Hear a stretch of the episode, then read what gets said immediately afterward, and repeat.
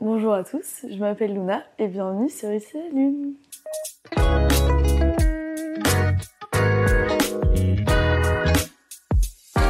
Je suis trop à l'aise de faire ça encore. Ah si, c'est bien. Bonjour Merci. Ivana, Bonjour Luna. je suis trop contente de te recevoir. Moi aussi, je suis trop heureuse en vrai. J'ai l'impression de dire ça à tous mes invités, mais en vrai, je suis Ouais. vraiment trop contente. Ouais, mais nous on a un background. Ouais, C'est ça pour qu'il ça. faut dire aux gens. Ouais, C'est que je suis tombée sur toi du coup sur les réseaux, Ouais. Mais on se connaissait un petit peu d'avant. ouais, On n'a pas trop de souvenirs ensemble, Non. mais on sait qu'on est allés au centre aéré ensemble, les gars. ouais, c'est dingue. J'avoue, j'ai reçu un mail euh, l'autre jour. j'ai reçu un mail, euh, proposition de podcast. Déjà, j'allais dire oui, peu importe euh, ce qui est. J'aime trop les podcasts. Donc trop surtout bien. pour parler d'anxiété et tout, j'adore. Et je vois le petit PS à la fin. Je crois qu'on était au centre de loisirs à Lantilly ensemble. Et là, j'ai fait, mais non, c'est incroyable. Mais non. C'est Lantilly, c'est vraiment une grosse partie de ma vie. Genre, c'est Ouais. hyper important. Même, tu vois, je te raconterai, mais dans mon anxiété et tout, ça a grave joué. Et du coup, je trouve ça incroyable. Et en plus, trop après, cool. j'ai fait la bonne élève, parce que j'avoue, je ne connaissais pas le podcast. J'ai écouté 14 épisodes sur 16. Il y en a Attends, vraiment, juste- c'est un record, je, je crois qu'il y en a juste un que j'ai pas écouté, c'était une FAQ sur le voyage, parce Ouais. que j'avoue que bah, je, je ne Ouais, voyage pas et tout. Du coup, j'étais en mode, ouais, Erasmus et tout, je comprends et tout, mais euh, moi, Ouais. c'est pas trop, voilà. Et vu que j'étais un peu pressée d'écouter les autres, j'ai. Mais euh, voilà. Donc, Trop euh, cool. Ouais, c'est trop bien. Trop bien. Et du coup, moi, je suis tombée sur toi sur les réseaux. Aujourd'hui, Ouais. tu fais ça euh, au quotidien. Ouais, bah en fait, euh, bah, je- pour la petite histoire, je suis sur les réseaux depuis que j'ai 14 ans. Donc déjà, Ah ouais. c'était après l'Antilly quand même. Ah, c'est incroyable, en ouais. Depuis que j'ai C'est trop 14 bien. ans. Et, euh, et du coup, ouais, ça a toujours été bah, un peu ma passion. J'ai eu de la chance. euh, bah voilà, après, c'est c'est de la chance et aussi du travail Oui, qui est d'une passion. Donc, Attends, euh, moi, je trouve que c'est carrément oui. du travail. Hein, Oui, mais c'est aussi euh, une passion, donc euh, moi je le oui, vois oui, tellement pas bon. comme un travail. Mais oui, c'est vrai que j'ai posté euh, quoi. sans cesse depuis que j'ai 14 ans en fait. Putain. Et euh, du coup, j'ai vraiment construit une euh, vraie communauté. euh, J'avais, ouais, j'ai 280 000 abonnés sur TikTok et à peu près 30 000 sur Insta. Et euh, bah tu vois, c'est les gens ont tendance à dire, ouais, c'est énorme. Les gens croient que j'ai genre 280 000 personnes qui regardent mes stories ouais, tous les jours. ouais. Alors pas du C'est tout. pas- C'est différent de- Non, du vrai engagement, Ouais, non, mais après. c'est euh, c'est vraiment autre chose. Mais euh, j'ai toujours la même communauté, tu vois. La plupart des gens me suivent soit parce qu'ils sont Ah de ma ville, tu vois, donc ils suivent tous les jours ce que je fais, soit parce qu'ils me suivent depuis hyper longtemps. Et du coup, euh, c'est une petite communauté, mais qui est toujours la même depuis hyper longtemps. Et euh, Ah, du, trop coup, cool, du euh, coup. ouais, Ça, fait- doit être hyper. euh, tu dois avoir une relation particulière, du coup. Ouais, bah c'est pour ça que je suis hyper à l'aise sur les réseaux, parce qu'en fait, à chaque fois, je me dis, à moins que je passe dans les pour toi, Mm. c'est toujours les mêmes qui voient, ils me connaissent et tout. Ouais, ouais. je Donc, donc voilà, et du coup, bah ouais, je suis créatrice de contenu, donc c'était un- une passion, un hobby, on va dire, toute ma vie. Et là, ça fait depuis mai que je suis à plein temps. Ah, c'est trop bien. Ouais. Franchement, félicitations, hein, Ouais, parce que pour passer à plein temps, en vrai, euh, Ouais, alors. on sait que euh, c'est dur, genre. Ouais, mais je, je suis pas à cool. plein temps en influence, je suis à Ouais, plein temps en UGC aussi. Donc ça. euh, c'est euh, c'est faire des vidéos pour les marques. Donc c'est différent de l'influence, euh, ça tout le monde pourrait le faire, tu vois. Même toi, demain, si tu veux être créatrice de contenu UGC, tu peux le faire. Donc en, en gros, je vis de la création de contenu, Mm. UGC et influence. Ouais, tu le fais par deux canaux, quoi. Ouais, voilà. Ah, c'est trop bien. Mm. Franchement, non, franchement, c'est. C'est un hyper cool projet. Ouais. Et du coup, euh, ouais, j'avais vu deux, trois stories où tu parlais d'anxiété, de, de choses comme ça. Est-ce que tu serais à l'aise de nous raconter un peu ton parcours Ouais, Un peu personnel, pro, euh, comme, tu, Ouais. comme tu le sens. Eh ben écoute, euh, mon rapport avec l'anxiété, euh, il a commencé quand j'étais, on va dire, petite, tu vois, mais sans m'en rendre compte, évidemment. Ouais. Alors, euh, je tiens à préciser que je- quand j'écoute tes podcasts et que j'entends les invités, je suis pas du tout à ce point. J'ai jamais Ouais. dû prendre de médicaments ou Mm. quoi. C'est vraiment, euh, c'est arrivé ponctuellement dans ma vie et Ouais. euh, j'ai réussi à m'en sortir un peu. C'est pour ça que je pense que c'est intéressant de dire comment. carrément. Mais c'est pas un truc qui, voilà, qui prend toute ma vie, j'avoue. Non, mais ça a commencé quand? Ça a commencé. euh, alors en fait, j'ai vraiment écouté tous tes podcasts. donc je sais comment toi ça a commencé et c'est vraiment, trop chou, c'est sérieusement. vraiment là. similaire. J'ai trop, trop bien Euh, bossé, genre. Ouais, j'ai vraiment, je suis bonne. Euh, non, vraiment, c'est un peu similaire à toi. Donc toi, Ouais. c'était euh, donc un mec qui t'a parlé de la fin du monde et tout, c'est ça.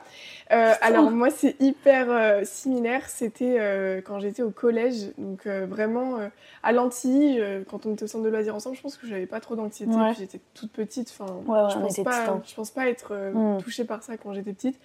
Non, c'était au collège. Malheureusement, il y a eu les attentats Ah Charlie. Hebdo, tout ça. Ah ouais.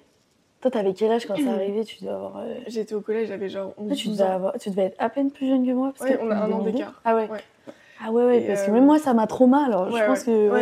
Et en fait, euh, ben moi, euh, enfin comme dans toute ma vie, j'ai toujours été un peu dans mon bisounours. tu vois. Encore Ouais, maintenant, bah je, je me cache un peu des actualités. C'est vrai, je me voile vraiment la face, mais je suis très dans mon bisounours, très positive et tout. Et en fait, quand j'ai appris, parce que j'étais obligée de savoir quoi les attentats, euh, ça m'a mis un coup énorme où en fait j'ai eu peur de la vie quoi d'un coup en me disant mais il y a des gens affreux, des gens horribles, on peut mourir du jour au lendemain. Et euh, c'est là que j'ai commencé à enfin je m'en rends compte maintenant plus tard mais bien sûr sur le moment je m'en rendais pas compte. Mm. C'est là que j'ai commencé à être anxieuse en fait parce que je me rappelle très bien d'un cours de maths où en fait euh, j'étais assise et euh, d'un coup, alors moi, l'anxiété, c'est très glamour, mais ça se... souvent c'est par le ventre que Ah je ouais, sens. non, mais il y a beaucoup de vraiment gens- d'aller aux toilettes. Il y a beaucoup fort. de gens et c'est Ouais. très lié apparemment Ouais. le, le côlon, tout ça avec, euh, Exact. avec l'anxiété. Donc en euh, j'ai eu très envie d'aller aux toilettes euh, soudainement euh, en maths. Je Ouais. très bien. trop maths. Et les maths, c'est compliqué alors là. grave. Et donc du coup, je, je me suis levée et on n'avait pas le droit au téléphone au collège. Ouais. J'ai pris mon téléphone et j'ai appelé ma mère. Donc je suis allée aux toilettes et j'ai appelé ma mère enfermée dans les toilettes en pleurant, en Mm. lui disant maman j'ai peur qu'il y ait un attentat à ton travail. Et en fait j'avais peur Ah, qu'il arrive un attentat au travail de ma mère. Alors elle, elle travaillait genre dans ma petite ville où Ouais, vraiment il n'y avait pas de, y avait pas comprends. de, enfin ça n'allait pas arriver. Enfin Mm. c'était vraiment peu probable. Et j'ai eu hyper peur pour elle. euh, et en fait c'est là qu'a commencé euh, mon anxiété. C'est par rapport à mes parents. Ok. Donc en fait, euh, toute ma vie, je me rends compte que j'ai été anxieuse à propos d'un sujet, c'est euh, mes parents. Et euh, j'ai entendu dans tes podcasts que toi, ce qui te faisait peur, et même tes invités, c'était souvent euh, la peur de la mort et tout, Ouais, quand ouais. vous avez des attaques et tout. Alors moi, jamais. Ouais. J'ai jamais, je me suis jamais dit je vais mourir et tout. Ah. Donc c'est pour ça que c'est intéressant, je pense Ouais. aussi différentes peurs. Moi, c'était vraiment quand, quand je suis anxieuse, quand j'ai des crises d'angoisse, Mm. j'ai ce sentiment de petite fille, de Ouais. euh, mes parents me manquent, où sont mes parents euh. Parce que moi je suis fille unique, donc Ouais, euh, j'ai vécu que avec mes deux parents toute ma vie. Et euh, bon, bah, je l'ai su plus tard en thérapie, tout ça, mais j'ai une Mm. grosse blessure de l'abandon. Et euh, ça a joué d'ailleurs avec l'anti, tu vois, où mes parents Ouais, me, laissaient euh, euh, tous les mercredis au centre de loisirs, toutes les vacances. Ouais. Et à chaque fois, dès que ma mère partait, c'était un déchirement Mm. et je le travaille maintenant en thérapie, tu vois, mais je me rends compte que du coup, mon anxiété, elle est liée à ma blessure d'abandon vraiment fois mille parce que j'ai vraiment pas peur de la mort, tu vois. Je me dis, Ouais, ouais. et je suis même un peu bizarre, mais des fois, je me dis, bah, one life, quoi. Genre, si je meurs. Ouais. Non, so mais what? je comprends. Non, mais tu vois, genre, je me Je dis, euh, bah, si, je meurs, c'était écrit, genre, so Mm. what? Enfin, je peux pas stresser de mourir sinon Ouais, je ouais. vis pas, tu vois. Ouais, et du clairement. coup, euh, j'avoue que j'ai pas du tout peur de la mort, mais j'ai peur, euh, bah, plus maintenant, mais à l'époque, j'avais peur pour mes parents, j'avais peur Ouais. qu'il leur arrive un truc. Et c'est comme ça que j'ai- commencé un peu à avoir de l'anxiété, parce que mes parents, du coup, étaient pas souvent là, on va dire, parce que Ouais, bah, c'était au travail. ils étaient tout le temps au travail, ce qui est normal, et euh, ils ont vraiment fait comme ils pouvaient, tu vois, avec le centre de loisirs, les nounous, Ouais. les machins. Mais du coup, vu que j'avais pas de frères et sœurs, euh, j'avais pas Ouais. trop de copines chez qui j'allais souvent ou quoi, tu vois, ou des amis de mes parents ou des Mm. grands-parents. J'avoue, j'allais jamais chez mes grands-parents. Que du coup, en fait, j'étais soit au centre de loisirs, soit toute seule chez moi. Et c'est quand j'ai été seule chez moi que ça a commencé à arriver. Euh. Pas parce que j'avais peur d'être seule, c'est que j'avais peur que personne rentre. Ah ouais. Et putain. vraiment grosse blessure d'abandon. Ouais, Enfin, ouais, clairement. En typique, vrai, euh, maintenant que quand t'as su, quand t'as dû Ouais. mettre des mots sur ça, Ouais, bah maintenant c'est hyper ça clair. et, euh, devenir tout euh, logique ouais, dans ta tête. de ouf. Et en fait, je suis restée très jeune seule chez moi. Et en fait, bah, j'étais hyper forte. Genre, tu vois, j'étais choquée de moi. Genre, à 11 ans, je restais genre hyper tard le soir euh, chez moi dans une maison toute seule. Ouais, ce dans que la j'allais dire. euh, moi, j'ai encore peur aujourd'hui Ouais, d'être toute seule. Bah, euh, moi, à 11 ans, j'étais tranquille. Je me souviens, je chantais parce que j'adore chanter. Je chantais. Et des fois, j'avais peur qu'il y ait un, un tueur dans ma Ah, maison. Et genre, je me disais, non mais je suis tarée. C'est horrible. Je suis tarée. Je chantais dans mon karaoké et j'imaginais qu'il y avait un tueur genre qui était dans la buanderie Ah, et qui du coup il m'entendait chanter, il disait non ouais chante bien. je dois me concentrer, du coup, je donne tout. Putain moi je donne tout parce que faut que C'est je, je le persuade, tu vois, de pas C'est me trop tuer. bien à 11 ans. C'est grave cool. Quand je repense à ça, je me dis j'étais complètement Non, folle. c'est mais- trop bien. Au final, c'était ta manière de, de te Ouais. rassurer. Genre. Et petite anecdote qui n'a aucun rapport avec l'anxiété, mais je trouve ça drôle. Ouais. Un jour, je suis rentrée donc du collège un mercredi midi. Pareil, j'avais genre 11-12 ans. J'arrive chez moi, la porte-fenêtre est entrouverte. Putain. Donc là, j'arrive, je suis en mode. Alors, soit ma mère a oublié de fermer ce matin, soit il y a un cambrioleur. Hmm. Donc là, je suis arrivée chez moi et genre, mais tu vois, quand je dis je suis trop forte et j'ai pris un couteau Ouais. Genre, j'ai j'ai appelé ma mère en mode ouais, qu'est-ce qui se passe? Elle a dû me dire, elle a essayé de me rassurer. Genre, je- écoute, je pense sincèrement que j'ai oublié de fermer vu qu'elle aère le matin et tout. Ouais, déjà pour pas J'ai- faire ok, paniquer. mais euh. je peux pas rester toute l'après-midi dehors, tu vois. Mes parents étaient au taf, ils Ouais, allaient pas normal. rentrer euh, juste pour ça. Et je me souviens très bien d'avoir pris un couteau, mais genre limite un couteau bourron, tu vois. couteau à beurre, genre. et d'avoir fait toutes les pièces de ma maison comme ça, tu vois. C'est trop marrant. Et j'avais Mais 11 au moins, t'étais là, genre, je vais me défendre J'étais a en mode, et, tu vois. et tu vois, genre, je soulevais les rideaux comme Je vais ça. me défoncer. tu sais, j'étais vraiment au dernier moment comme ça. J'imagine trop la, scène, genre. Le Donc voilà. couteau à beurre.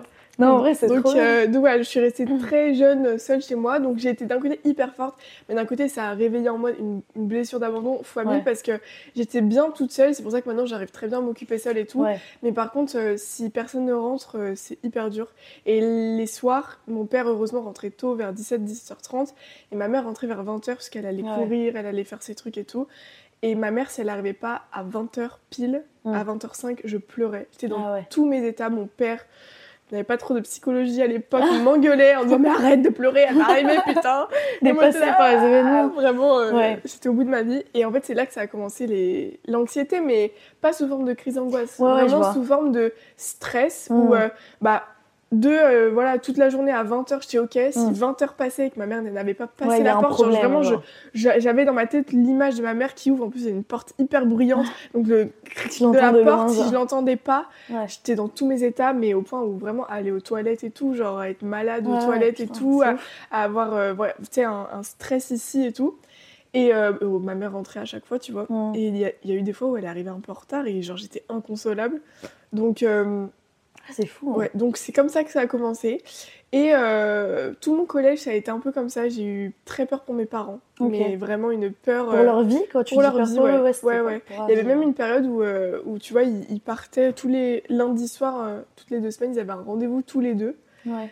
Et waouh, c'était mais Ah, horrible. horrible, Parce qu'en fait, je me disais, s'ils ont un accident de voiture, je suis orpheline. Genre, Ah tu vois, c'est des, des pensées, mais. Non, mais je vois, et tu vois, je, je rejoins ce que tu dis. C'est en fait, quand tu dis que t'as pas vécu l'anxiété en mode hard et tout, moi je pense que tu l'as quand même vécu parce que pour moi, l'anxiété, je définis un peu comme euh, tu prévois un- une merde qui va arriver, Ouais. tu vois. Ouais. Et quand tu as des pensées intrusives, comme tu dis, euh, Mm.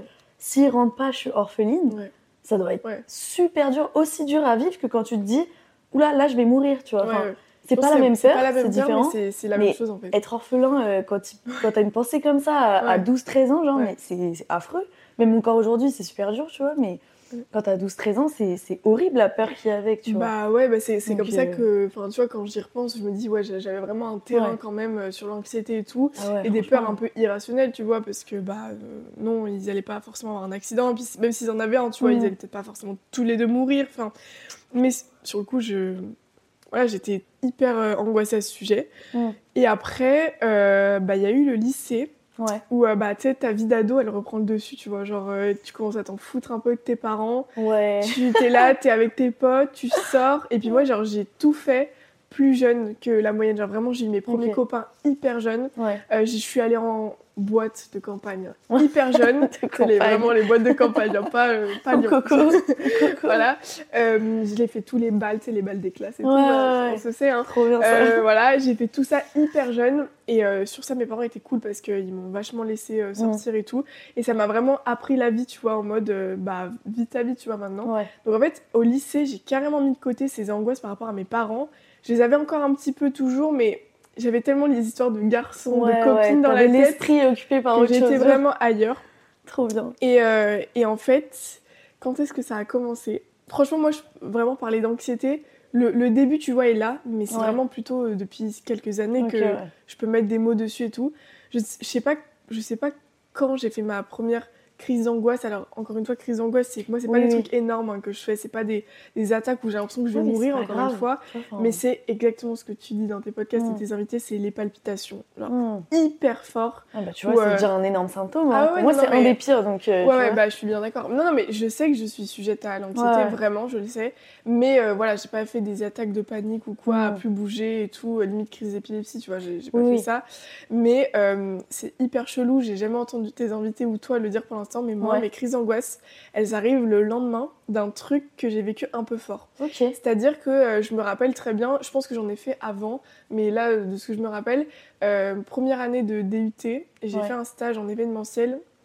euh, un stage assez stressant en fait, parce que bah, Ouais. c'était de l'événementiel, fallait courir de partout, il y avait 300 invités, invités pardon. Il y avait 300 invités, voilà. Et j'ai dû faire des trucs à mon petit âge, genre euh, que je trouvais énorme, genre prendre ma voiture, je venais d'avoir le permis, Ah ouais. en plein Lyon pour Ah, aller chercher des trucs à l'autre côté de Lyon parce que ma maître de stage me disait vite, faut se dépêcher et tout. Donc tu vois des tout. trucs hyper stressants, mais sur Mm. le moment j'étais épatée de moi, j'étais dans Lyon, j'avais Ouais. 17 ans et demi, limite, j'avais 18 ans parce que j'avais le permis, mais incroyable. je sortais de mes 17 ans, j'étais dans Lyon, Euh, il y avait un événement dans 10 minutes, fallait que j'aille à l'autre côté de Lyon chercher des bracelets pour l'événement. Ah.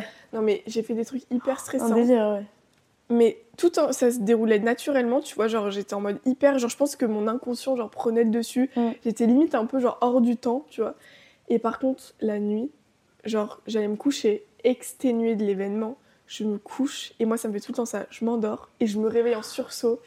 Et là, pam, pam, pam, pam, pam, pam, pam, je me mets à palpiter ma race. Genre, j'ai jamais Ah vécu ça de ma vie, tu vois. Et palpiter, et en fait, euh, mes crises d'angoisse arrivent toujours quand je m'endors, parce qu'en fait, au moment où je m'endors, euh, je me refais tout ce qui m'a stressé en rêve. Donc, je, vraiment, je suis pas consciente de ça. Ok. Et en fait, ça me le refait un peu comme un rêve où je me repasse tous les moments stressants et ça, ça me réveille. Et là, euh, Dieu merci, je suis avec mon copain depuis 4 ans, donc euh, depuis que j'ai des Ouais. crises d'angoisse, il est à chaque fois là pour moi. Et là, le pauvre, à chaque fois, je le réveille en sursaut. Ouais. Genre, je suis pas bien, je me sens pas bien et tout. Et moi, c'est pas la peur de la mort, c'est la peur de vomir qui me fait avoir des angoisses. Ah ouais. Et ouais, parce que j'ai jamais vomi de ma vie. Enfin, j'ai vomi une fois quand Mais j'étais ça, petite. c'est un nom, je crois. C'est un. Hémétophobie, Ah euh, ouais, la, phobie, non, mais- ouais, la phobie de vomir. Mais moi, j'ai pas une, une phobie de vomir, genre au quotidien. Genre, Ouais, t'as juste pas, peur de euh, ce que c'est, peut-être vu parce que c'est inconnu, du coup. et Ouais, mais en euh, fait, j'ai vécu une fois et ça a été hyper traumatisant. En fait, j'ai vomi une fois en rentrant de la danse quand j'étais genre au collège. Et j'avais tellement jamais vomi que je me suis vomi dessus. Ah je ouais, me suis vomi sur mes cheveux. ouais, Ma mère, elle était là, elle comprenait rien. En fait, ça a été hyper traumatisant. Ouais, ouais. Et j'étais en mode, mais c'est horrible de vomir. Genre, Mm. t'as l'impression de perdre ton âme. Genre, Ouais, c'est. Bah, c'est un peu ça. hein. C'est horrible. T'as l'impression que tu ouais. t'étouffes et tout. Enfin, c'est Ouais. la pire chose. Franchement, je préfère être malade par en bas que Ouais. par en haut. Genre, c'est une, une horreur. Et donc, du coup, j'avais jamais vécu ça. Et depuis que j'ai ce souvenir traumatisant de Mm. ce premier vomi, dès que j'ai euh, une angoisse, les palpitations, et ben tu vois, j'ai cette que ça sensation là remonte, ouais. et j'ai l'impression que ça va remonter. Et donc en fait, j'ai peur de vomir et je réveille mon copain à chaque fois en mode ah, et du coup lui il me rassure et il me parle, il me dit tu vas pas vomir Ivana, tu vomis jamais, Euh, ça va aller, c'est passé l'événement et il me fait il me fait Ouais, respirer, tu vois genre c'est pour euh, calmer mes palpitations et tout. Et moi, ce qui me fait euh, arrêter ma crise d'angoisse, c'est de pleurer. Si je pleure Putain, pas, c'est ouf. en fait, il faut que j'extériorise que je pleure, mais toutes les larmes de mon corps, pour, tu sais, genre tout vider ce- cette angoisse qu'il y avait en moi. Mm. Et après, bah, Ça va mieux. je pense que ça peut aller mieux. Des fois, je mets du temps à me rendormir, tu vois, genre je vais être sur mon tel, encore une fois, un peu abandon, par peur Ouais. de quitter le monde un peu réel, tu vois. Mm. Genre, je suis en mode, si je me couche, il se passe plus rien, euh, Ouais. tu vois. rien, je suis toute seule Voilà, je suis toute seule. Du coup, bah, genre, je me mets un peu sur mon tel Ouais, et après, je m'endors. Mais moi, c'est vraiment genre palpitation, envie de vomir, pleurs et ça va mieux. Ah, C'est ouf. Et tu vois, ça me fait penser à ce que tu avais écrit sur la fiche. Oui. Quand tu as mis un moment, euh, tout ce qui s'exprime pas s'imprime. Ouais, ouais. Et ça, c'est une phrase qui me fait trop écho parce Ouais. que quand j'ai fait une, une première thérapie, je crois, la meuf m'avait dit ça, mais au tout début, tu vois, elle m'avait dit, Luna, tout ce qui ne s'exprime pas s'imprime en toi. Genre. Alors, Et ça, je trouve ça fou parce que même il y a un tabou autour de pleurer et tout. Et ça peut faire hyper du bien de pleurer, justement. Chacun sa manière de. Carrément. Alors, moi, j'ai de la chance. euh, ma maman, elle, elle est pas du tout euh, thérapeute à plein temps, mais elle a fait des, des formations pour le Ah, devenir. trop bien. Du coup, c'est pour ça qu'elle est vachement Trop ouverte. bien. Ouais. C'est pour ça que moi, je suis vachement ouverte à ça. C'est Ouais. aussi grâce à ma mère qui m'a beaucoup voilà, parlé quand j'étais petite. Elle m'a beaucoup rassurée, hein, parce que quand j'avais ces, ces peurs euh, de, de les perdre, évidemment, je lui en parlais. Je le gardais pas Mm. pour moi. Mais euh, elle a été beaucoup là pour moi. Elle a fait des, des- donc des formations de thérapie holistique. Donc, tu vois, des trucs Trop très euh, corps, esprit, naturel et tout. Et c'est comme ça que je suis vraiment arrivée dans ce monde de écouter ton corps, ton esprit, tes ressentis exprimer. Et c'est ma mère m'a toujours dit cette phrase en fait. Ce Ah, qui ne, trop cool. euh, c'est quoi? Ce qui ne s'exprime pas s'imprime. Ouais. Et du coup, c'est pour ça que pour moi, euh, je sais qu'il y a plein de gens qui n'y croient pas et tout, mais euh, le corps et l'esprit sont hyper liés. Mm. Et c'est pour ça que pour moi, exprimer ses émotions permet de ne pas tomber malade en fait. Ouais. Tu vois, genre juste tout bête, mais je suis tellement folle un peu avec euh, ça que là, tu vois, j'ai deux aftes. Ouais. Je sais que c'est parce que euh, ma mère, elle a un livre par rapport à tes petits bobos du Ah, quotidien. c'est trop bien, trop intéressant Ouais. ça. Tes, tes petits bobos du quotidien liés à hum, ce que tu vis. Et les aftes, c'est euh, quelque chose qui t'a contrarié mais que t'as pas pu dire. Genre comme Mm. quand tu parlais de ta boule dans la gorge. Je suis vraiment une bonne élève. hein. Non, clairement. Mais tu parlais bah, de ta boule clairement. dans la gorge, t'avais pensais, parlé de tu ça, t'avais dit que c'était un truc qui t'avait contrarié avec tes potes et tout. Mm. Et ben euh, moi, à chaque fois qu'un truc me contrarie et que je ne le dis pas, je me chope des aftes. Ah ouais, t'as remarqué le lien Ah entre les deux là. mais c'est instant. genre euh, vraiment il y a eu une fois euh, il y a 3 4 semaines un truc m'a vraiment saoulé pendant le week-end et j'ai voulu le dire à personne parce que c'était un peu délicat Ouais. c'était par rapport à mon copain j'ai voulu pas lui dire parce que je me suis dit bon allez passe au dessus genre c'est bon Mm. ah bah je n'ai pas mangé de la semaine parce que j'avais genre 5 aftes Merde, et là tu te dis putain, Putain, je- dû du, du coup je lui ai dit finalement dans la séance je dis bah écoute mes aftes Ah, mais- c'est ta faute Et là ils s'en prend plein la gueule. pris plein la gueule d'un coup ils comprenaient rien le rapport Non, avec les c'est tout fou.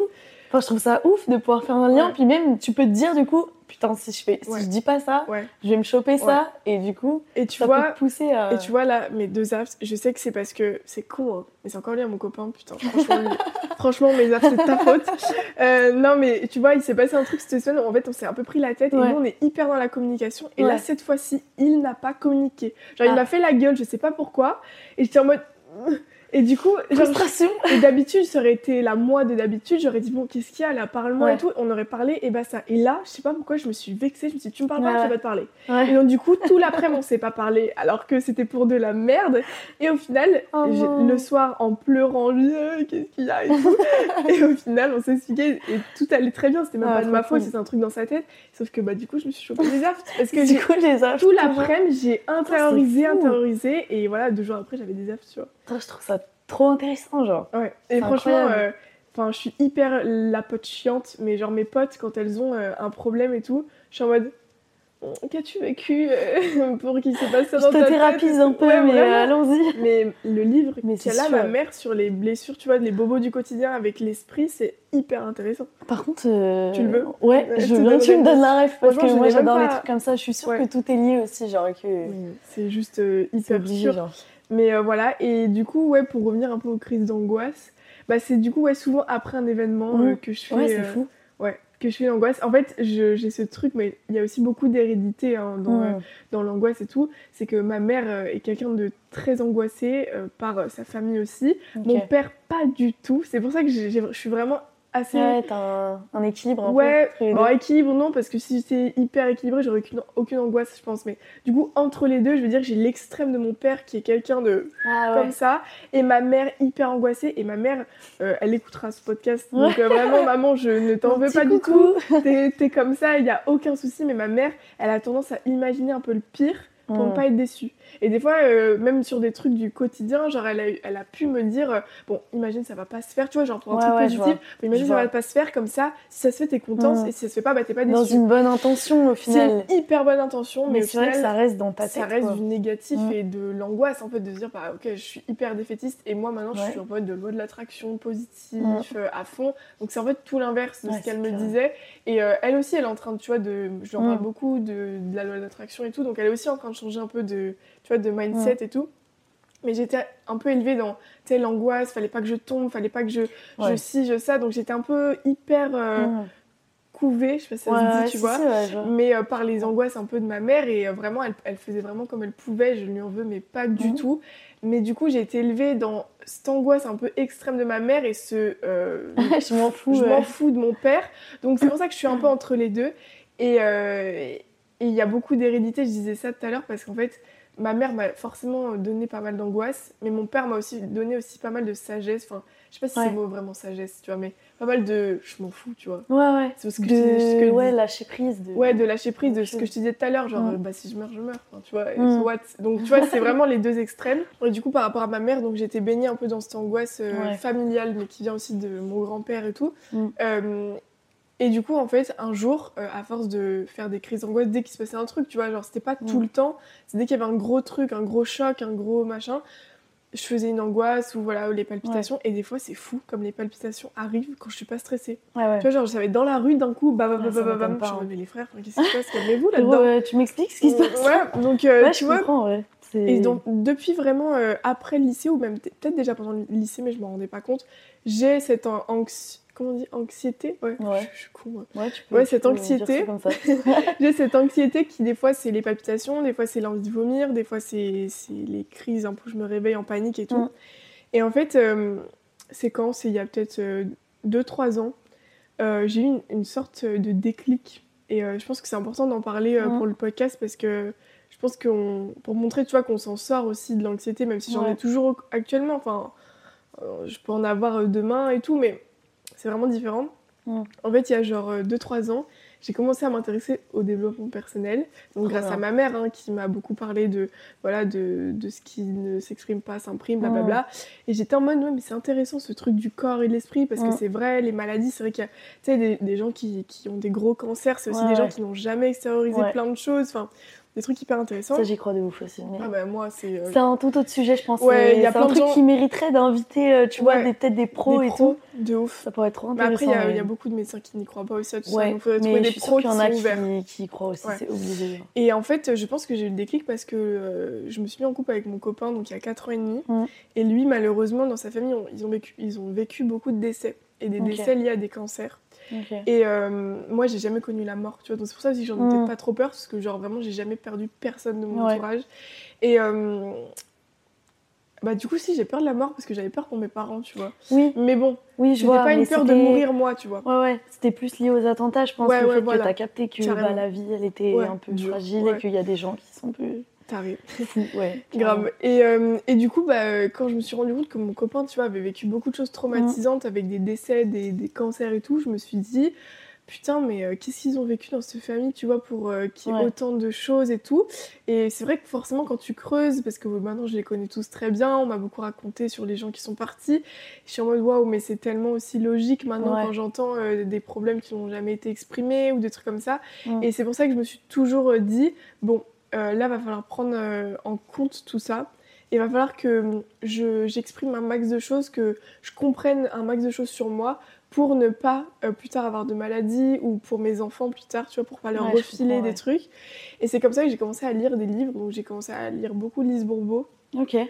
Les cinq blessures, euh, les blessures de l'âme, euh, qui je suis, machin. Ça, j'ai jamais lu, il faut absolument que. Il faut, parce que c'est vraiment genre. Euh, d'ailleurs, j'ai tous les livres de Lise Bourbeau chez moi, mais j'avoue que je suis pas une grosse lectrice, donc en fait, je les lis vraiment à des moments de ma vie où je suis déterre. Mais là, tu vois, j'ai au moins trois livres que j'ai pas lus d'elle et je ne les lis pas, tu vois. Alors que c'est hyper intéressant, ce serait genre vraiment plein de savoir que je prendrais dans la gueule, tu vois, si je le lisais. Ça me ferait trop du bien, mais je le fais pas. Donc, faut que je me bouge. Mais Lise Bourbeau, c'est vraiment genre trop, bien, les blessures de l'âme, tu vois, l'abandon, le rejet, tout ça, tout ça. Et j'ai lu euh, deux, trois livres, genre euh, Les accords Toltec, je sais pas si tu ah connais. Les quatre ou les cinq? Parce qu'il y a le cinquième maintenant, je crois. J'ai lu les quatre et j'ai acheté les cinq. Et je crois que j'ai lu les cinq, mais bon, c'est les quatre qui m'ont vraiment genre euh, changé un peu ma vie. Parce que pour moi, lire un livre de développement personnel, c'est pas juste le lire. Genre pour moi, le lire, c'est prendre des notes et euh, c'est genre euh, se relire des, des, moments, mettre des post-it, mettre des machins. En fait, le lire une fois à la plage, c'est sympa, mais après, t'oublies tout. et après, pour appliquer ce que t'as lu dans le livre, c'est pas la même chose. Et du coup, moi, j'ai lu Les Accords Toltec, Lise Bourbeau et la loi de l'attraction. Un livre mais comme ça. Ah ouais, non. Qui coûte 3 euros. Genre vraiment un petit livre ah jaune qui s'appelle Le petit livre de la loi de l'attraction. J'ai découvert cette loi de l'attraction par ce minuscule livre que j'ai lu en littéralement deux secondes parce qu'il est tout petit. Ah tu peux lire n'importe où, même aux chiottes si tu veux. Genre, il est hyper facile et tout. Et euh, j'ai vraiment, tu sais, genre pris des notes et je me suis fait une note sur mon téléphone qui s'appelle Loi de l'attraction, qui résume les 10 clés de la loi de l'attraction. Et régulièrement au début, parce que maintenant c'est tellement ancré dans moi que j'en ai plus besoin de le lire, mais régulièrement au début, je relisais, je relisais. Et dans cette loi de l'attraction, c'était pas juste la loi de l'attraction pour attirer des choses positives, pour que je sois riche, pour que je sois machin. Non, ça m'a enlevé mon anxiété. Ah ouais? Une dinguerie. Ah, c'est fou en vrai. Bah, c'est trop intéressant que t'en parles du coup. Bah parce que j'aurais jamais pensé à ça, tu vois. Bah, bien sûr, mais c'est parce que dans les 10 euh, clés de la loi de l'attraction, t'as ces trucs de relativiser, de euh, laisser l'univers euh, s'occuper. Quand je dis l'univers, ça dépend des croyances. Il y a des gens qui vont croire en Dieu, des gens qui vont croire en le destin, des gens qui vont croire en le karma, tu vois. Moi, je crois en l'univers, tu vois, en mode, euh, tu sais, on est tous là aujourd'hui, c'est un peu chelou, qu'est-ce qu'on fout là, tu vois. Donc je me dis, si l'univers a réussi à nous foutre ici, c'est que qu'il peut s'occuper du reste, tu vois. Et il y a, y a un des dix, une des dix clés qui s'appelle laisse l'univers faire le reste. Et en gros, charge tout ce que tu as sur tes épaules sur l'univers. Hmm. En mode, toi, tu fais tout pour, maintenant laisse l'univers faire les choses. Et ça, mais ça m'a changé ma vie. Où genre, euh, maintenant, je suis en mode, je taffe. Tu vois, genre pour euh, mon pro, par exemple, je fais tout ce qu'il faut faire. Genre, je bosse, je fais mes trucs, machin, mes petits projets. Après, bah, il y a le facteur univers, tu vois, qui se Ouais, du reste. vrai. Et il y a plein de gens qui me disent, mais toi, mais tu vis que des trucs de ouf, euh, euh, t'as que des trucs bien qui arrivent. Tu vois, à chaque fois qu'on trouve un appart avec mon mec, on le trouve comme ça, Ouais. des trucs de malade Ouais, et tout. c'est peut-être ça en fait, tout simplement. Mais c'est sûr que c'est ça. les. C'est juste que j'applique tout ce que j'ai lu sur la- l'attraction et, et maintenant c'est ancré en moi. C'est que je ne vis que par ça ou en mode euh, chaque épreuve dans ma vie, je suis en mode bah ça va hyper bien se passer et même si ça se passe mal, so Mm. what Genre T'en bah, quelque ce chose. sera un truc ouais. qui va me faire apprendre et tout. Et donc en fait j'ai lu la loi de l'attraction, les accords Toltec et je me suis fait donc une note et un fond d'écran. Je l'ai su- supprimé le fond d'écran là. trop bien. Et en fait tu sais euh, sur iPhone tu peux changer tes fonds Ouais, d'écran ouais, un peu. Et souvent, j'avais un fond d'écran Toltec où euh, bah, quand ça allait pas très bien, que je sentais un peu d'angoisse qui Mhm. arrivait, je changeais mon fond d'écran discrètement Putain. et je relisais tout et j'étais en mode ok, bon allez, mets-toi euh, ok, ça ne fait pas de supposition, ne fais pas ci, Oh, T'es un génie en vrai, j'aurais jamais pensé au fond d'écran, mais c'est Ouais, trop bah toi aussi t'es un génie parce que regarde ce que j'ai fait grâce à toi, je te le T'as montre, mis le temps d'écran. j'ai mis le temps d'écran. Tu vois, et Moi, ça, ça, me fait flipper à chaque fois parce Non, que là, mais- je vois des grands 6h, 7h, je suis en mode oh putain. bah voilà, mais tu Et vois, c'est pas mal ça aussi. hein. Donc tu vois, on s'entraide, on trouve des, petits outils, tu vois. Mais le fond d'écran caché, parce que je mettais pas que ça, tu vois, je mettais euh, un fond d'écran avec mon copain, mon machin et tout. Mais hop, de temps en temps, je changeais de fond C'est pas d'écran hein. et j'y mettais mes accords Toltec, ma loi de l'attraction et je relisais tout. J'étais en mode, ok, ça va aller, machin. Et c'est comme ça que j'ai eu un déclic que je vais dire euh, intellectuel. Où en gros, dans ma tête, j'ai rationalisé plein de choses de calme-toi, ça va aller, machin. Et du coup, j'ai eu beaucoup moins d'angoisse. Et j'ai eu ce déclic, du coup, il y a 2-3 ans, où j'ai eu plus d'angoisse, mais presque du tout. Ok. Et genre, j'ai presque plus jamais eu d'anxiété et tout. Ce qui a été un peu chelou, je t'avoue, parce que bah, du jour au lendemain, bah, Ouais, t'es en mode, de- euh, t'as une vie plus zen, Ouais. euh, tu penses pas à 12 000 trucs et tout. J'ai toujours beaucoup euh, trop pensé, ouais. mais euh, j'avais moins ce stress et tout. Et c'était trop bien, je me suis dit, bah tu vois, putain, même pas de thérapie et je me gère et tout. Ouais. Sauf qu'en fait, c'est pour ça que voilà, je veux parler de ça, c'est hyper important de savoir des choses, de rationaliser, mais il faut pas oublier que tout ce que j'ai fait là, en fait, j'ai beaucoup intellectualisé Mm. et mon cerveau prenait beaucoup le dessus. Mais ce qu'il y a Ouais. au fond de moi était encore au fond de moi, en fait. Mes Mm. angoisses, mes, mes petits trucs de l'abandon, mes peurs Mm. de petite fille, c'était toujours ancré en moi. Et je m'en doutais un peu, mais je me disais, non, mais je gère plutôt bien, euh, Ouais. tu vois, ça va mieux et tout. Et en fait, l'année dernière, euh, j'ai déménagé à Paris euh, juste un an pour le pro, pour les expériences et tout. On s'est éloigné beaucoup de nos familles avec mon copain, on était tous les deux. hein. On s'est éloigné de nos familles, on s'est éloigné de nos amis. Ça a été hyper dur en fait pour lui surtout, mais pour moi, je pensais que ça, ça a été cool, mais en fait, ça a été une année hyper dure. Mm. J'ai été dans une entreprise qui, tu sais, en alternance. Enfin, c'est pas du tout passé. J'ai dû la quitter en milieu d'année et tout. Après, je suis allée dans une autre agence qui a coulé. Donc, enfin, ouais. j'ai que des merdes à Paris et Ouais. euh, surtout à Paris j'ai chopé euh, de l'acné que j'avais jamais eu de ma vie entière, j'ai jamais eu d'acné de ma vie. Et j'ai chopé de l'acné sévère mais euh, tu peux pas t'imaginer. Ah ouais. Ça a été horrible parce que pendant un an bah, j'avais honte de sortir, j'avais honte de moi, j'avais plus du tout confiance en moi, je pouvais plus me voir et tout. Et là ça a re- remonté déjà Ouais. pas mal de choses, de, de problèmes, de, de l'image que je donne, euh, Mm. tu sais, mon, mon rapport avec le regard des autres et tout. Donc en fait, ça m'a beaucoup euh, mis à nu un peu cette année à. Paris où j'étais en mode, ok, j'ai peur de ça, j'ai peur de ça, j'ai peur de ça. Ouais. Genre les gens me parlaient, je baissais la tête, tu vois, je voulais pas qu'on Ah me ouais. regarde, il y avait tellement d'acné et tout, je- même si je me maquillais, tu Mm. vois. Et euh, ça a été un gros euh, choc euh, cette année à Paris parce qu'elle a été aussi bien que horrible en fait. Je me rends compte. Niveau expérience, ça a été génial. J'ai rencontré ma meilleure amie. euh, Enfin, je, je regrette pas du tout cette année à Paris, mais d'un côté, oh, niveau en moi, ça a été Mm. mais l'horreur. Et c'est là que je me suis rendu compte que j'avais un gros problème avec mon image et ce que je revoyais, le regard des autres. Et je me suis dit, bon, euh, ok, c'est bien les livres, c'est bien euh, maman, ma mère qui voilà me parle beaucoup, tout ça et tout. Mais je crois que là, j'ai des trucs à gratter, tu vois, euh, parce que j'ai trop peur pour mes enfants plus tard qu'ils aillent. parce que je suis un peu folle, je veux je comprends, enfants hyper je jeunes. te rejoins de ouf par rapport à ça. Ah Genre ouais. que moi, j'ai hyper peur, si je fais des enfants, de leur refiler tous mes trucs. Et du coup, je veux trop faire maintenant pour euh, trop bien. pas Mais leur, euh, leur donner On, est- on a vraiment genre hyper raison Ouais. de faire ça. Et euh, moi, je suis hyper maternelle depuis petit. Je veux des enfants Mm. jeunes, tu vois. Genre, si c'était que moi, j'aurais déjà des gosses là, tu Ouais. vois, mais je peux pas parce que voilà, il la vie et tout. Mais euh, je pense que ce sera dans pas non plus 10 ans, tu vois. Que j'aurai Ouais, des gosses, ce sera dans Trop pas bien. non plus hyper longtemps parce que j'en veux vraiment et tout. Mais avec mon chéri, on s'est fait une sorte de pacte. Il va écouter ça, il va me dire hein? Quoi? Ah bon? Euh, Je m'en rappelais pas. Ah mais... non, mais c'est pas un pacte, on s'est pas serré la main, tu vois. Mais on parle beaucoup sur le fait que lui aussi, il a plein de petites blessures, plein de petits traumas et tout. Je dis, euh, lui, voilà, il fait son chemin aussi de son côté, c'est pas mon souci. Enfin, mm. J'essaie de m'en détacher beaucoup, même si j'essaie de le pousser à faire plein de trucs. Mais... T'as envie de t'en mêler, mais ouais, c'est lui qui c'est sa vie, c'est lui qui décide. Mais mm. du coup, on s'est dit enfin c'est moi qui l'ai dit, mais il est d'accord avec moi, on va dire.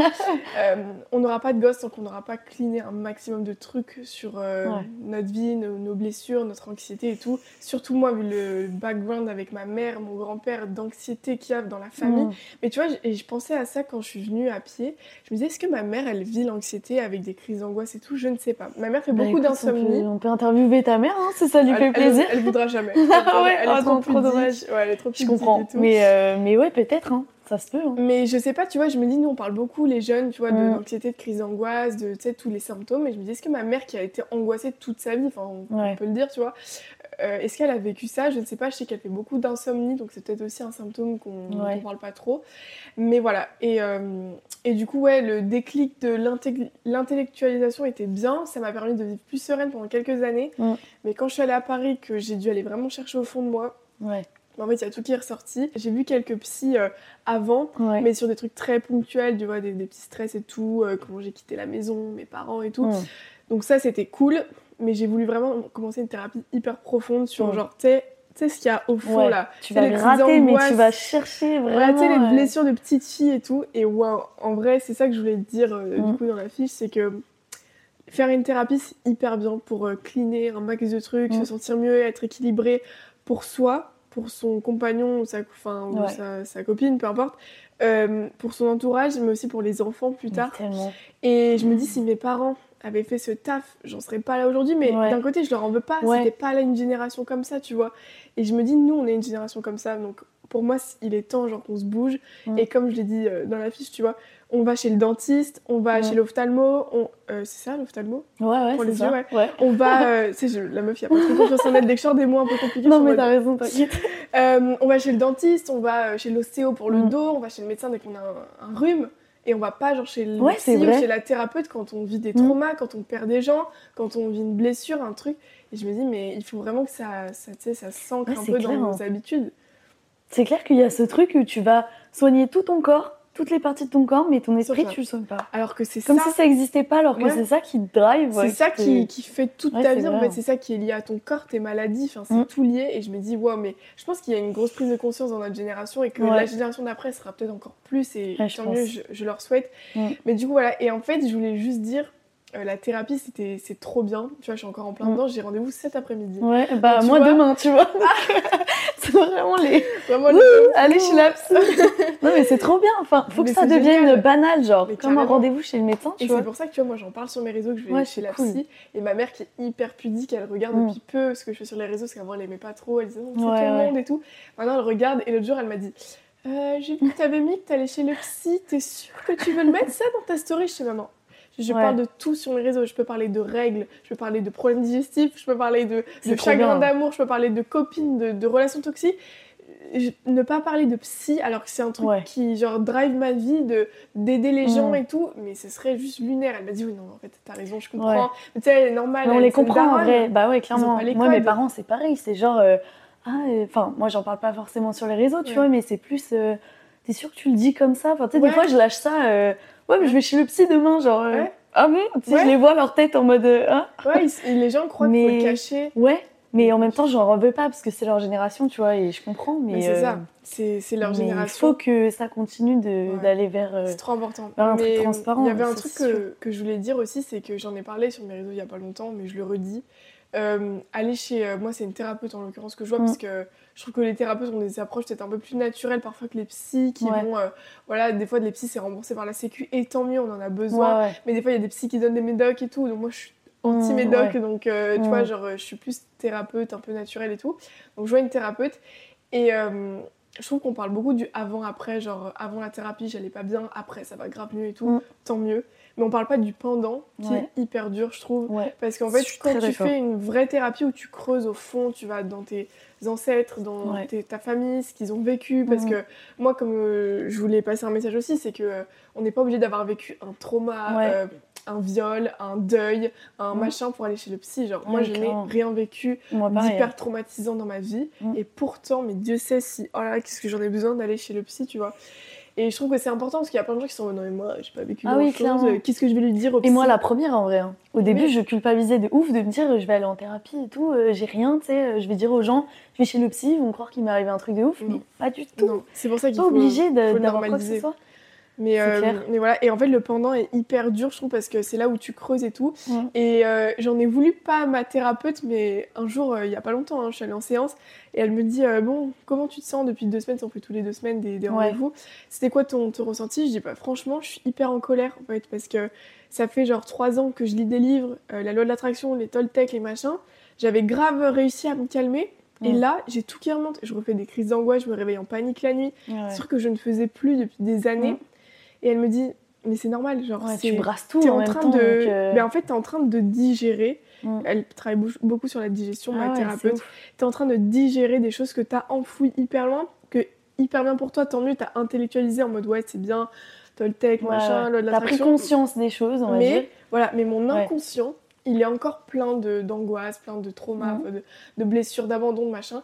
Donc c'est maintenant que je sors tout avec ma psy. Et c'est pour ça que le pendant est hyper dur, parce Ouais. que déjà, tu fais des liens avec ta famille, ton machin, pourquoi tu réagis comme ça. Donc c'est dur, des fois, de mettre en face de toi des trucs Mhm. que tu te cachais un peu, tu vois.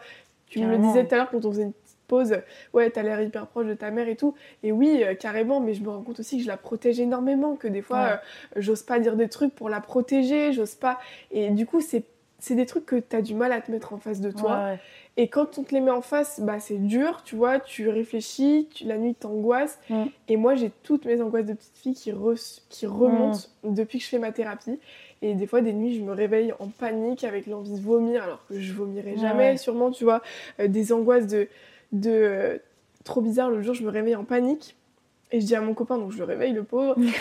et je lui dis. euh, ah, ça me refait comme quand j'étais petite, quand mes parents me manquent, quand Ah, j'ai besoin ouais. de voir mes parents. Alors que mes parents, ça fait des années, Ouais, ça ouais, fait trois ans que je vis euh, plus chez eux. Enfin, j'ai pas besoin de les voir tous les jours et tout. J'ai plus ce manque de petite fille. Mais tu sais, Ouais, j'ai toutes mes angoisses de petite fille qui sont remontées. Et c'est pour ça, la thérapie est hyper bien, mais faut être prêt, tu vois, pour le faire, je trouve. Et faut être prêt à se remettre en question. Faut être prêt à accepter plein de choses. Ouais. Et voilà, le pendant est pas si évident, même s'il est génial, en fait, il est hyper euh, réparateur. Mm. Mais le après sera mieux, je pense. Ouais. Ouais, c'est clair. Mais le pendant est dur. Mais c'est bien d'en parler parce que moi, c'est un truc que forcément j'ai vécu aussi, donc euh, je, je le sais, tu Ouais. vois, mais je pense que les gens ont, ont pas forcément conscience de ça. Et c'est un peu comme tu dis, euh, lunaire, genre euh, avant ça va pas, après ça va. Ouais, mais le pendant. Alors que c'est pas du tout ça. Ouais. Et moi, c'est aussi ce que j'essaye de faire avec les podcasts et peut-être autre chose, tu vois, à travers Ouais, la Lune. C'est genre, mon but, c'est vraiment aider les gens à passer cette phase. Pour, parce que même l'anxiété, comme tu dis, des fois, ça, ça peut rester toute notre vie, tu vois. Ouais, On va vivre avec. Et il faut apprendre à vivre avec, à Ouais. l'accepter et tout. Mais c'est pas si simple que ça. Genre, Ouais. c'est pas juste un mot. euh, ok, à partir d'aujourd'hui, j'accepte. Non, c'est des choses qui reviennent de loin. Et puis, si c'était aussi simple de les balayer comme ça en un Mm. claquement de doigts, il y aurait pas tout ça. Donc, euh, Puis il y a un truc que je pense que peu savent, c'est qu'aussi, euh, ce que je te disais tout à l'heure, il y a beaucoup d'hérédité, mais il y a un truc qui est hyper scientifique que ma thérapeute Mm. m'a expliqué, qui est les mémoires cellulaires. Genre, euh, tu vois, quand on Ah, était dans, bien, le ventre de notre mère, tu vois, ouais.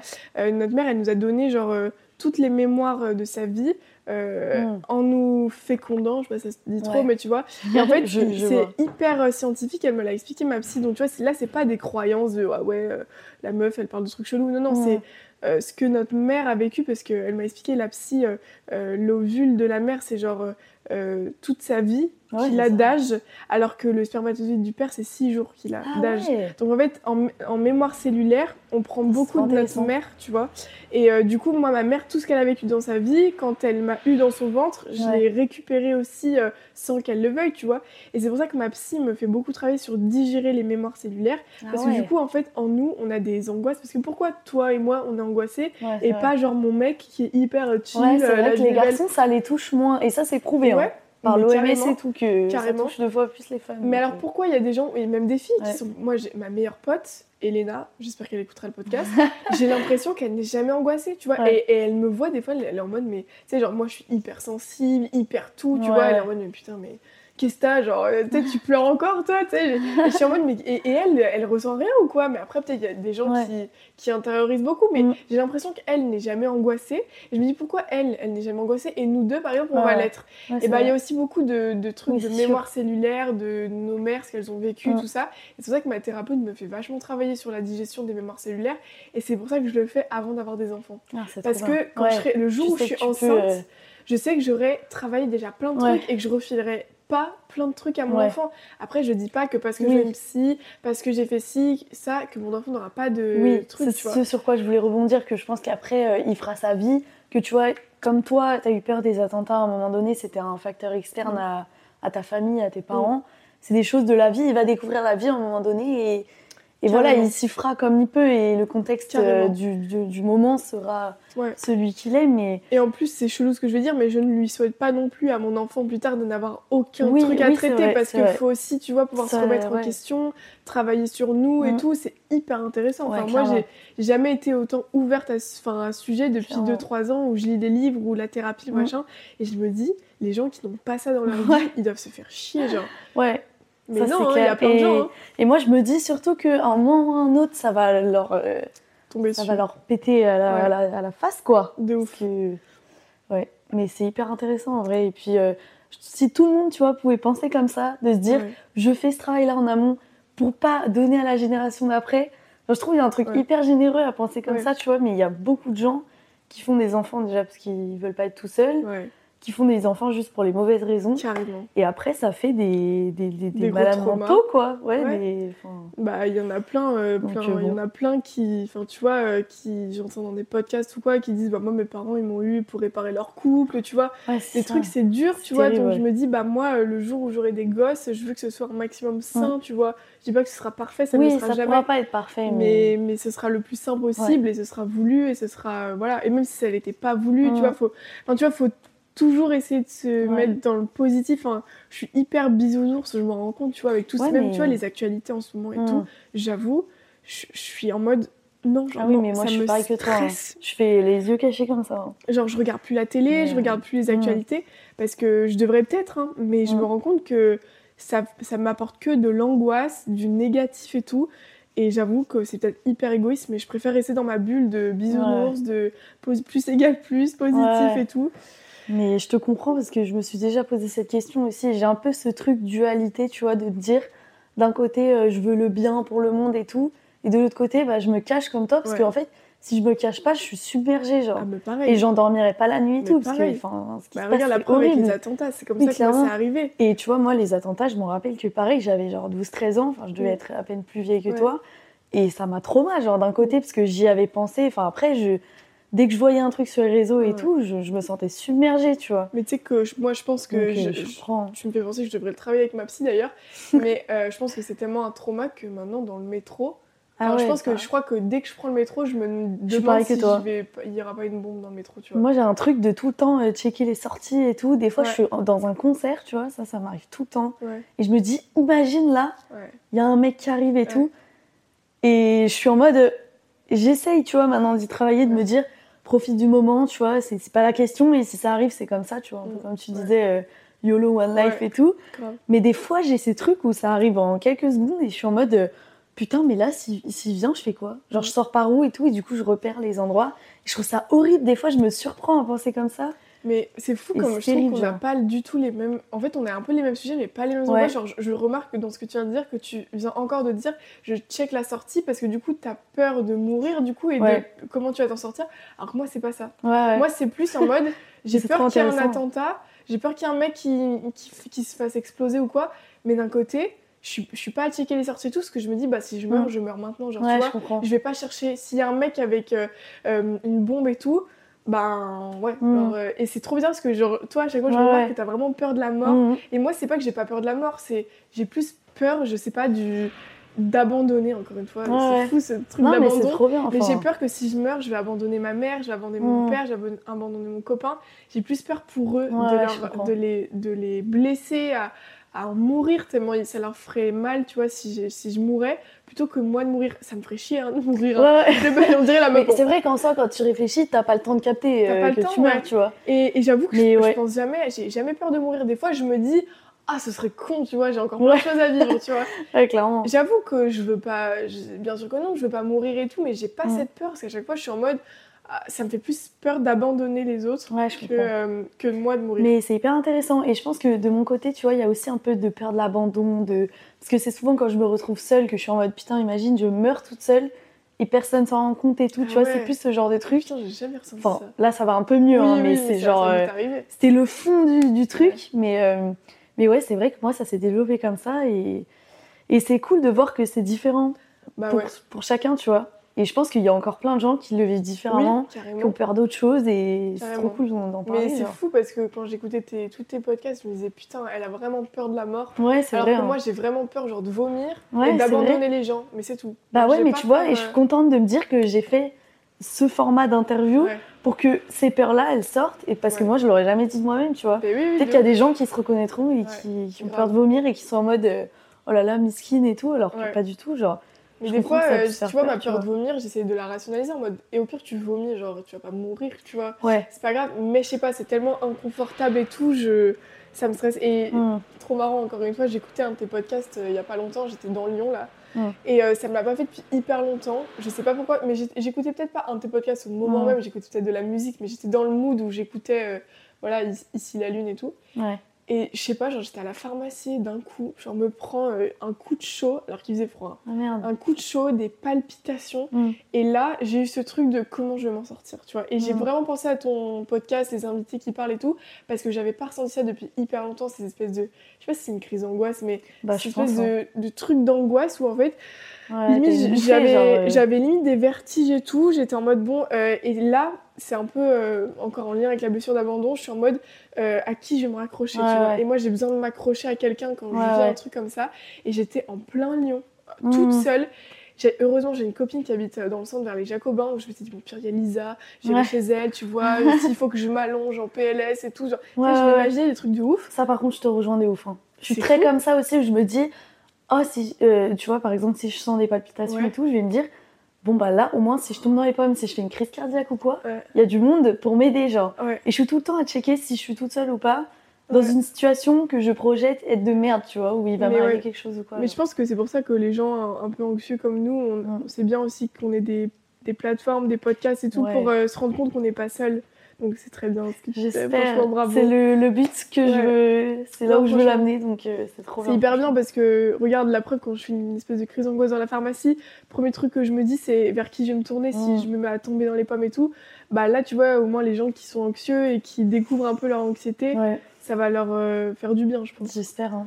J'espère. Et si c'est le cas, n'hésitez pas à nous le dire, Ouais. ça me fait trop plaisir de savoir. c'est trop intéressant. Ouais, de ouf. Enfin je sais que moi j'ai pas de podcast sur l'anxiété mais dès que j'en parle, Ouais. dès que je parle de ce sujet, je reçois pareil des pavés Ouais, et je me rends compte que les gens ils ont besoin d'extérioriser. Mais de ouf. Et c'est pour ça que j'ai pas genre 12 milliards d'abonnés, mais je sais Mm. que ma communauté ils m'aiment vraiment parce que déjà je Ouais. leur réponds, ils savent qu'ils peuvent être hyper euh, libres avec moi, genre je vais pas les cool. juger. Et du coup des fois genre même des gens de ma ville, genre des gens de, de, de, de là où j'habitais quand j'étais au collège et tout, que je connais très bien de Ouais. vue, avec qui j'ai pas forcément d'affinité, Ouais. qui m'envoient genre un pavé en mode euh, meuf euh, merci parce que tu m'as aidé à faire ci ça, je suis en mode mais je t'ai aidé Ouais. pourquoi genre? Comment ça, j'ai je t'ai fait ça? aidé juste Ah, parce que j'en ai parlé et en fait mais c'est fou, hein, le pouvoir de juste parler. genre. De ouf. Et c'est vrai que ça euh, peut être vraiment cool pour des sujets comme ça. Quoi. Mais- Ouais, mais c'est pour ça que là, euh, il y a quoi, quelques mois, j'ai un peu switché. J'étais plus trop sur TikTok, tu vois. Mon année à. Paris m'a déconnecté un peu de Ouais, ma famille, mes amis, des réseaux, même tu vois, des réseaux. hein. J'étais toujours sur les réseaux, mais je postais plus, j'avais plus envie, je faisais de la merde et tout. Et un jour, bah, quand j'ai quitté mon alternance avec qui ça se passait pas très bien, euh, je me suis eu un déclic de bon, faut que je m'y remette parce que c'est ta passion, quoi. Genre, Ouais, euh, c'est ça que tu tu vas pas abandonner ouais. ça pour, euh, pour une entreprise et tout. Et je- tu vois, j'osais plus poster parce que j'avais peur du regard des autres. Mm. j'avais de l'acné. Enfin, c'était hyper dur. Et j'ai eu un espèce de switch où une nuit, j'ai passé la nuit à rebosser sur ma ligne éditoriale, chose que j'avais jamais fait avant. hein. Moi, ça a toujours été du feeling sur les Ouais, réseaux.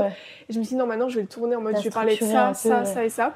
Et sur TikTok, c'est hyper bien structuré. J'ai, tu vois, une liste qui J'ai s'appelle vu. euh, développement J'ai personnel. vu parce que j'ai suivi un peu ton, ton switch et j'étais en mode putain c'est trop bien genre Bah, c'est ouais. trop bien et ça m'a grave motivé à tu sais un peu euh, structurer ce que je faisais aussi sur les réseaux même si j'ai encore beaucoup de mal je trouve que c'est c'est vraiment un métier genre ouais. c'est des gens ils se rendent pas De compte hein, poster, que- tu veux dire ah ouais poster faire des trucs carrés Mm. des, des plans de com et tout c'est un vrai métier genre donc Ouais, J'avoue euh, que moi, tu vois, je, je le fais pas, je, vais, je prévois pas mes posts et tout, tu non, vois, je fais un peu au feeling.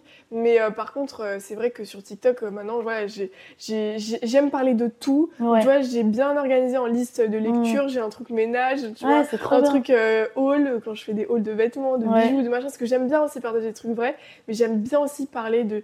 Le jour, j'ai fait une vidéo sur, sur les seins, genre sur le fait de s'auto-palper ah ouais trop bien. Putain, elle a marché, elle a fait genre octobre 300 000 vues. Octobre rose Ouais, mais je l'ai même fait avant parce que Ah, je me rendais même pas cool. compte. J'avais zappé qu'il y avait Octobre Rose, Trop bien. J'ai rien compris. parfait Et ça a aidé tellement de gens. Et tu vois, genre ma mère qui est hyper pudique et tout, à chaque Ouais. fois elle est en mode Pouah, mais de quoi tu parles sur Ouais. les réseaux? Et je suis en mode Mais maman, le nombre de gens que j'aide, aide. c'est un truc de ouf. Donc voilà, donc c'est pour ça les réseaux c'est génial. Le podcast, format de podcast c'est génial. Mm. Moi j'avoue que je le ferai, je pense jamais. ouais ouais mais c'est j'adore cool. intervenir ou tu vois Ouais, faire des de trucs comme ça.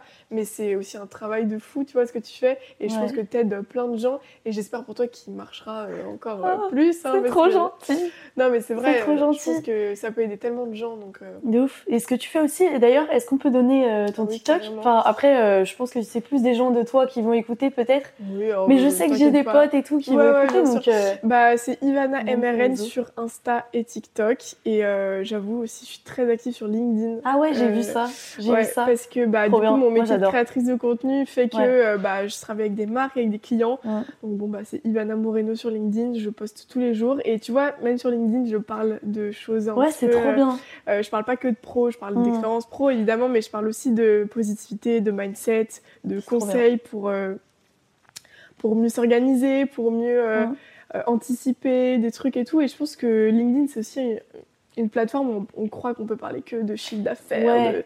de, de professionnel, Ouais, il y de a un job. petit tabou par rapport à ça, mais je trouve que ça se décoince de Ouais. plus en plus avec des gens comme toi, tu vois, que je suis aussi, et qui sont là, euh, qui parlent de, de même des, des échecs, tu vois, c'est des trucs sur LinkedIn, Ah t'es bah en ouais. mode, oulala, euh, L'échec. les gens vont me prendre euh, pour, un, pour un nul alors Et que final, c'est les posts genre. qui marchent le mieux. Moi, j'ai fait, j'ai fait un post l'autre jour qui disait J'ai abandonné mon plus gros projet, c'était le titre. Il a fait 100 réactions. C'est, Bah si, c'est pas énorme, mais sur LinkedIn, c'est, bien.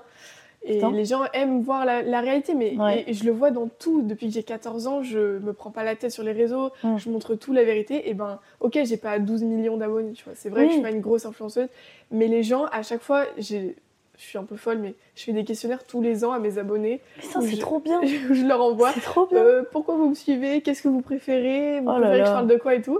Et à chaque fois, ce qui revient, c'est bon, on peut parler de tout, t'es authentique, tu te prends pas la tête et tout.